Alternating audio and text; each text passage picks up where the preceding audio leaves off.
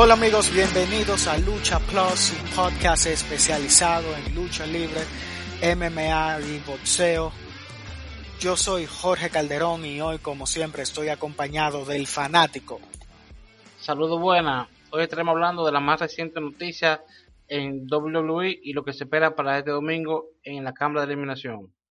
Sí, así es, y es que WWE no para y esta semana, como es costumbre de camino a WrestleMania, hay mucho de qué hablar.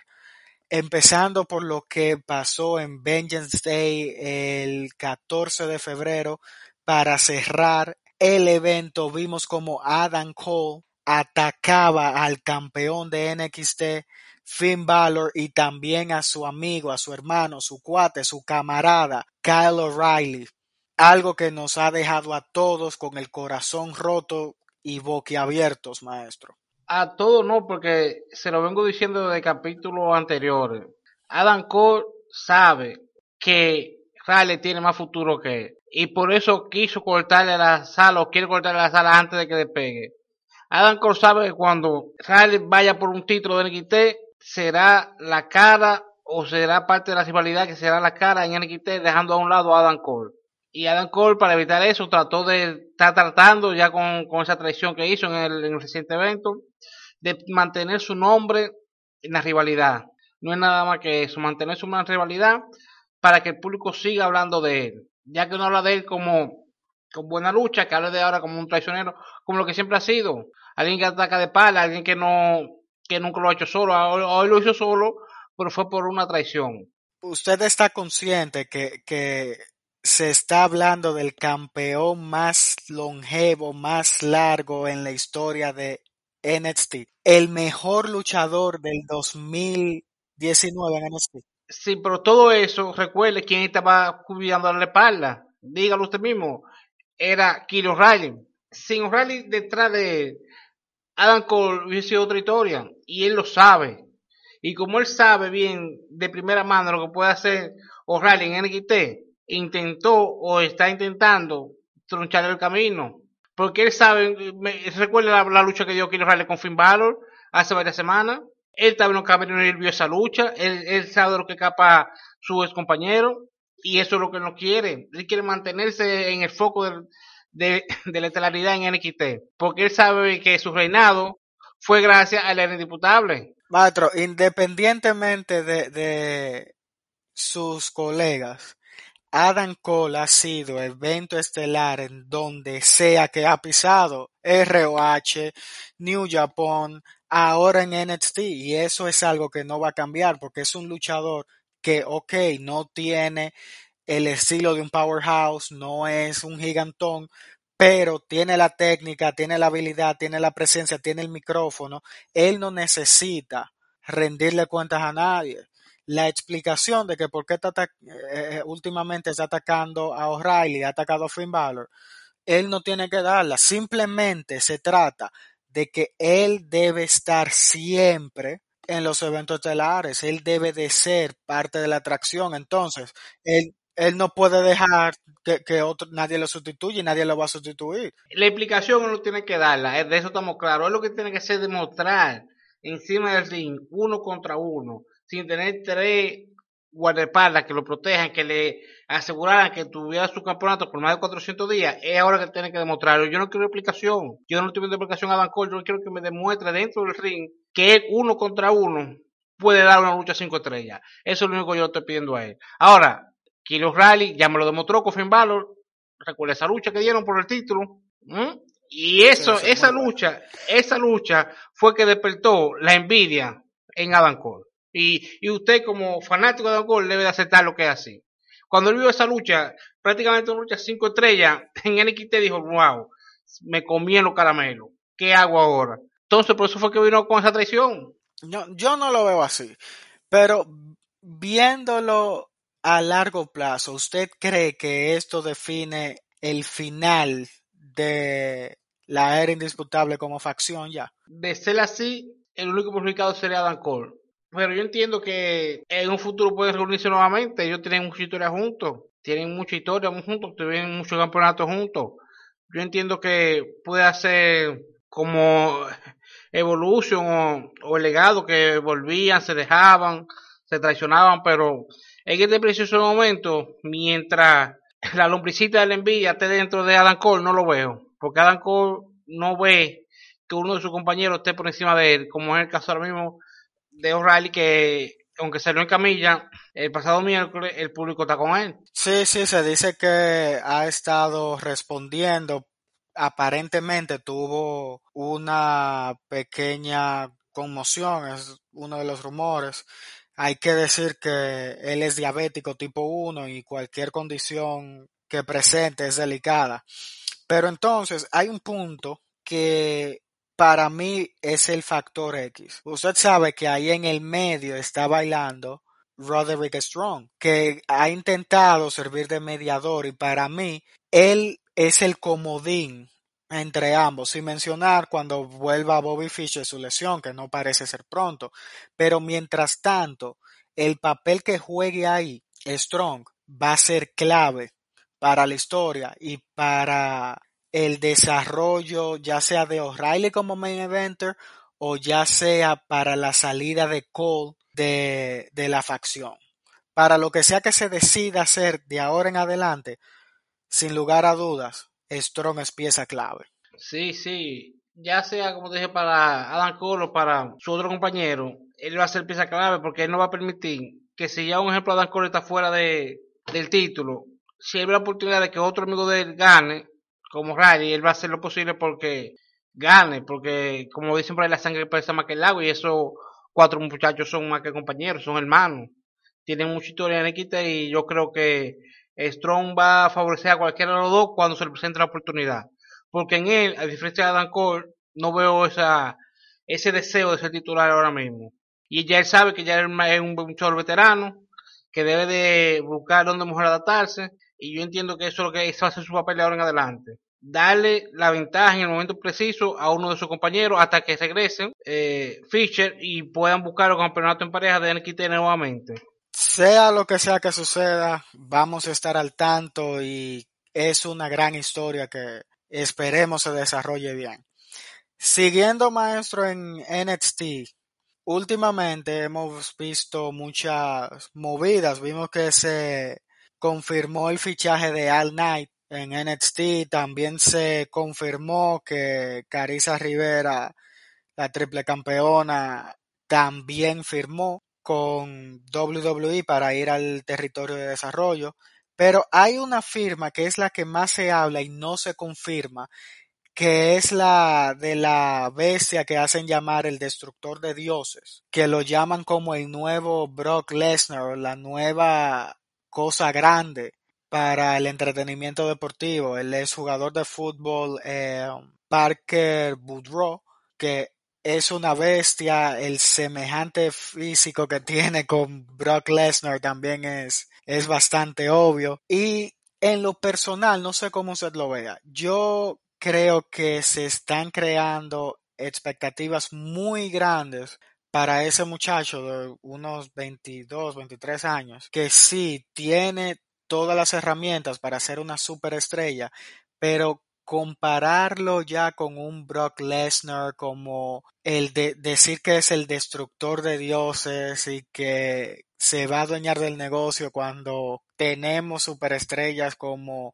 el mismo Carrion Cross que se está desarrollando eh, allá en la cima está un Roman Reigns y decir que él le va a pasar a todos yo lo veo difícil de creer Está difícil de creer, pero Parker tiene algo a su favor, que simplemente nada más y nada menos que el maestro, pues Herman ya le puso los ojos encima. Pues Herman dijo que se ve trabajando con él. Y hasta ahora, pues Herman nunca se ha equivocado con ninguno de sus clientes, ni, ni siquiera con el malagradecido de Sean Pues Herman nunca se ha equivocado. Si pues Herman le puso el ojo, nosotros también debemos hacerlo. Es un muchacho joven, tiene 22 años, un buen jugador de fútbol, también tiene conocimiento en lo que es las artes marciales mixtas. Yo entiendo que si la WWE quiere sacar la materia, se lo puede sacar, porque es lo que le dije. Tiene un buen parecido con Brolena, por Germán le puso los ojos encima, las redes sociales están hablando mucho de él. Posiblemente a finales de año, noviembre, diciembre, ya esté haciendo su debut. por lo menos en NXT, y de ahí no se sabe lo que se puede esperar de él. Tiene lo más importante que ya tiene los reflectores encima de él, y eso es lo que WWE siempre busca, que ya los luchadores que vengan al estrellato ya sean luchadores conocidos, como es el caso de él, no un luchador, pero sí ya una figura conocida dentro del ambiente, ya lo hemos hecho que sea conocido, mire, estamos hablando de él, y todavía no ha pisado un ring, ni siquiera de un ring de entrenamiento, y ya estamos hablando de él. Entonces, eso es lo que la empresa está buscando, a los luchadores que tengan mercadotecnia, que puedan vender antes de subir al ring. Como el caso de alguien que anda por ahí alborotando las redes. E, e, es toda una realidad. Eh, hay que ponerle atención y, y ese el simple hecho de que sin ni siquiera, como usted mencionó, sin ni siquiera pisar un ring, ya tiene los focos encima. Sí, tiene la presencia, tiene todas las herramientas para ser una superestrella, pero vamos a dejar que él sea Parker Woodrow primero y siempre antes de compararlo con una leyenda viviente como es Brock Lesnar. Yo espero lo mejor de él y claro, le deseo éxito porque lo quiero ver en grandes combates, pero todavía hasta que no se vea el material que ofrece, yo no lo pondría por encima de un Carrion Cross, de incluso si vamos a NXT UK, de un Trent Seven o A-Kid, por ejemplo, no, no lo veo a ese nivel. No, porque no es que lo estamos poniendo a ese nivel. Lo que sí estamos viendo es que él se está perfilando a superar ese nivel. Hay que esperar ahora que suba al ring a ver qué tiene. Él lo dijo en una entrevista. Me gusta que me, que me comparen con Bro Lennon, pero yo puedo ser mejor que Bro Lennon, yo soy único. Yo soy la siguiente gran cosa que va a llegar a la lucha libre. Entonces hay que esperar que él, eso que dice lo, lo demuestre en el ring. Porque como tenemos información hasta ahora, él no todavía no ha practicado lucha libre. Hay que ver qué él tiene como luchador. Porque hemos visto muchos grandes futbolistas, bolsadores, peloteros, basquetbolistas que han intentado hacer el crossover y se han deculado. Vamos a ver si a la hora de subirse al ring, él, puede ya demostrar que sí se lo puede, lo podemos comparar con la bestia encarnada Bro Lesnar. Así es.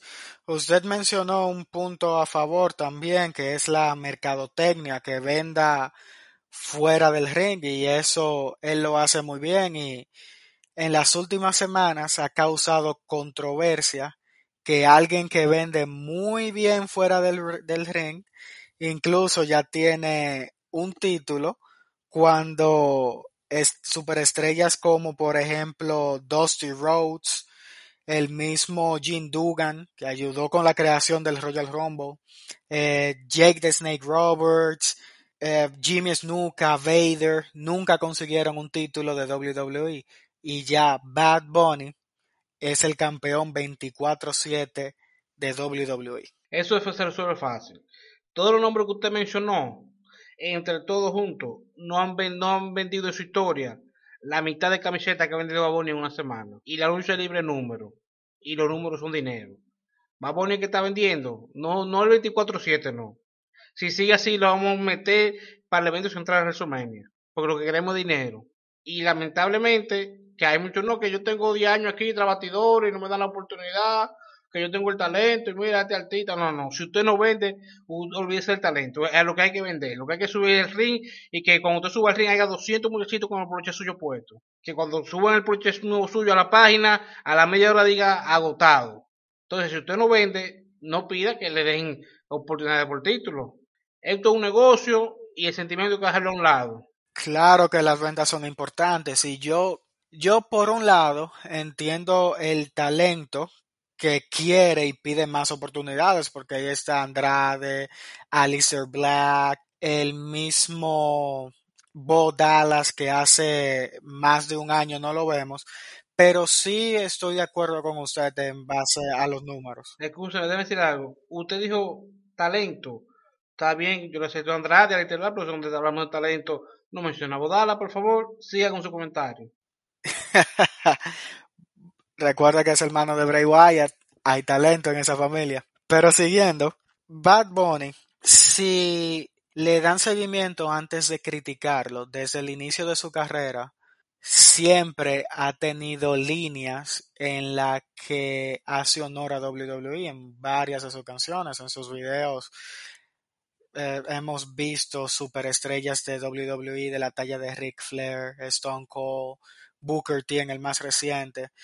Y creo que se formó la tormenta perfecta, el artista con más streaming número uno en el mundo y la empresa número uno de lucha libre coinciden. Y esto ha sido un boom, un éxito rotundo por el simple hecho de que no es solo una persona que se está poniendo encima de un ring en segmentos para atraer público, es una persona que ama la lucha libre igual o más que nosotros, que está viviendo su sueño de infancia, que lo hace por amor.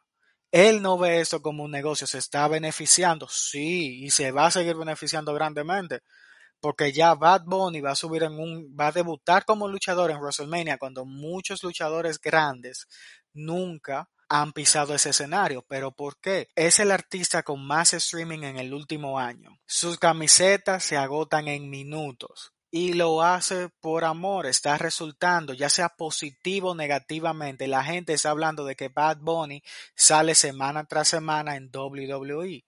Entonces, si tenemos... Eso es algo de agradecer porque mira ayer o esta semana en premio nuestro, siete nominaciones, siete premios y ni se presentó, pero lo teníamos en Raw Sí.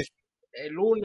Sí. él, está poniendo interés a WWE y eso hay que respetarlo. Sí, totalmente. Entonces, eh, cuando el artista más grande del momento se enfoca en entretenimiento deportivo por amor y no por negocio, porque se le nota la entrega, en vez de criticar hay que apoyar. Yo lo veo bien, el campeonato 24-7 no tiene una gran relevancia para decir, ah, que un artista, otros artistas lo han ganado. Rob Gronkowski lo ganó. Sí, lo han ganado viejos, jovencitas, ese título un título que es más de publicidad, es más de publicidad y yo entiendo que fue una muy buena decisión dar el 24-7, pero vuelvo y digo, si siguen la venta como vaya, al que darle el campeonato intercontinental, el campeonato de los Estados Unidos se le da, porque dinero. Un luchador que te deja a ti en un mes un millón de dólares como lo ha dejado Baboni, entiendo que merece por lo menos una oportunidad por un título, aunque sea minoritario. Vamos a ver cómo pasan las cosas, porque con todos los compromisos que tiene Bad Bunny de presentaciones, películas en un futuro cercano, no creo que pueda dedicarse unos 6, 8 meses solamente a WWE. Ahora se hizo la tormenta perfecta, como mencioné antes, por el confinamiento. Él reside en Miami y actualmente ambos shows se están grabando en el Tropicana Field, que está en Tampa, y está en el área. Yo apoyo totalmente lo que está pasando con Bad Bunny porque es bueno para los negocios y es alguien cumpliendo su sueño de niño. Y eso es algo que hay que apoyar y respetar totalmente. Sí, en eso estamos de acuerdo. Él está, haciendo un buen trabajo, no le está faltando respeto ni a la lucha libre ni a los fanáticos. Hay muchos fanáticos que sí, o sea que a la, lucha libre ser tan grande, dentro de ella hay muchos fanáticos, musicalmente hablando, de diferentes géneros. O sea que los rockeros, los reggaetoneros nunca se han llevado juntos, nunca se han llevado bien. Entonces cuando los rockeros ven a un reggaetonero, se ofenden pero tienen que entender que WWE abarca, abarca todos los géneros. Entonces, y WWE está buscando su público latino y con Baboni lo está consiguiendo. Sí, que ese es uno de los puntos importantes. WWE está muy concentrada en introducirse más en el mercado latinoamericano. Incluso Triple H no descarta un NXT México en el futuro. Ya sabemos que NXT Japón se ha retrasado por la pandemia, pero están los cimientos. Cari Sane está por allá trabajando en eso y un NXT México o un NXT Latinoamérica sabemos que sería un éxito rotundo. Lo único que yo espero que cuando creen el, el NXT México sea con lucha libre mexicana, que no vayan a meter el estilo americano México para que puedan competir tú a tú con el Consejo Mundial y con la misma AAA. Si será un concepto 100% mexicano, que el 70% de luchadores estén mascarados, sean mexicanos, yo creo que pueden convertir en una de las marcas principales en México. Ya veremos qué pasa. Maestro, como, como se predijo la semana pasada, Roman Reigns no defenderá su título dentro de una cámara de la eliminación. Obviamente hay que cuidar al campeón, ponerlo con cinco individuos más en una cámara de eliminación no es algo positivo para la preservación de su salud.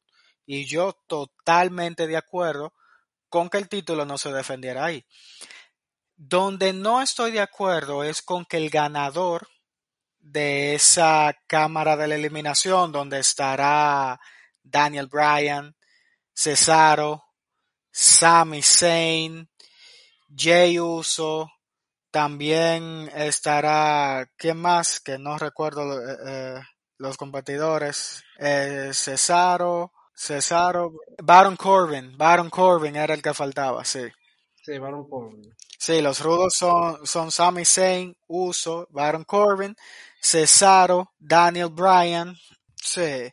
Entonces, que el título no se defendiera ahí, me parece bien, porque tenemos luchadores con estilos muy, muy, muy agresivos como Kevin Owens, el mismo Daniel Bryan en ocasiones suele ser muy extremo y para preservar la salud del campeón yo no lo veía necesario. Entonces, no estoy de acuerdo que se defienda el título esa noche ante el ganador porque no le veo el sentido, en verdad. El sentido, el sentido está claro, porque usted dice que usted no le ve sentido a que Roman Reigns defienda su título, pero entonces en Rolo está defendiendo su título, otro marketing. Ahí te, ahí te lo ve bien, ¿verdad? El sentido en mandado el siguiente. Se lo expliqué la semana pasada. Roman Reigns necesita ya con el título a WrestleMania. Pero Roman Reigns no tiene como ya con el título a WrestleMania. ¿Qué van a hacer ahora el próximo domingo? Lo van a enfrentar a una supuesta lucha titular. No, yo defendí mi título contra un luchador que mínimo va a durar 25 30 minutos luchando contra cuatro individuos más en una jaula de acero.